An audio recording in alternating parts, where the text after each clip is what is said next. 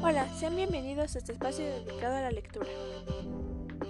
Hoy compartiremos un tema que cada vez se vuelve más preocupante y relevante en la lectura de México, ya que datos del INEGI indican que durante el periodo 2016 había un porcentaje de 45.9% de la población alfabeta en el país, mientras que en 2020 hay una disminución de lectores al 41.1%. Se ha detectado un incremento de problemas de comprensión lectora, pérdida de memoria y un vocabulario pobre.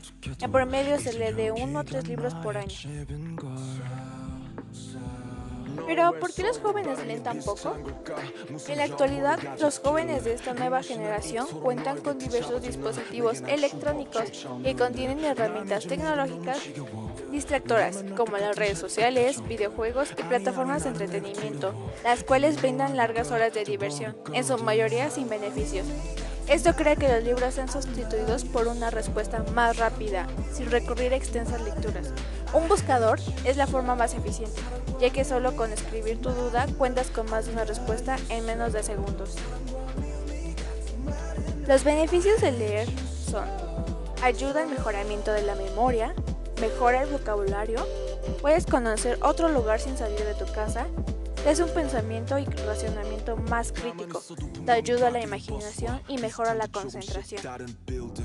Lo que nos pone a pensar, ¿cuál será el futuro de los jóvenes si se tiene tan pocas horas de lectura? Y con esta pregunta cerramos el podcast del día de hoy. Gracias por escuchar, hasta la próxima.